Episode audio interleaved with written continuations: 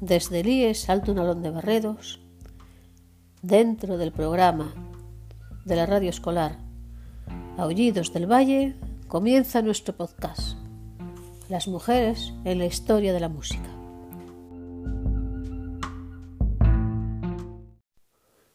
Fue una mujer muy activa, fundó un convento, el monasterio de Rubensberg, en Bingen,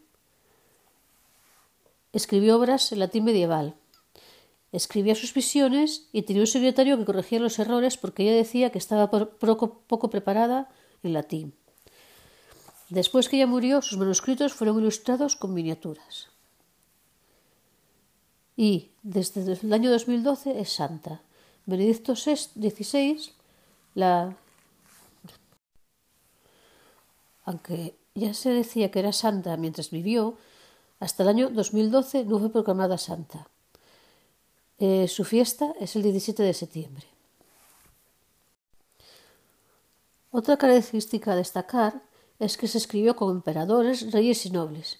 Por ejemplo, Federico I Barbarroja, Enrique II de Inglaterra y Leonor de Aquitania. Leonor de Aquitania también es una trovadora y fue la madre de Ricardo Corazón de León. Me imagino que os suene de las películas de Robin Hood. Respecto a su importancia musical, compuso 78 obras que se interpretaban en su monasterio. Esas obras tienen, son monofónicas, melismáticas y tienen un rasgo muy característico, que sube de forma intensa desde los graves al agudo. Vamos a escuchar un fragmento de una de esas obras que se llama Ofrondensvirga. Con todo esto que os acabo de contar, podéis ver que es una mujer que fue muy importante en su época y la seguimos recordando.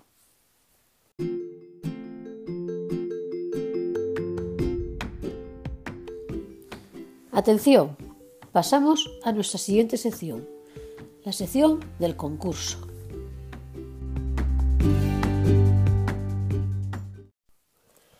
Para que no os parezca tan difícil, os voy a dejar un par de pistas.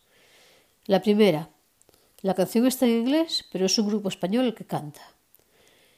Y las intérpretes de esta canción, este grupo está formado por dos hermanas, una canta y la otra es la guitarrista. Es un grupo de cuatro, de cuatro personas, pero dos son hermanas.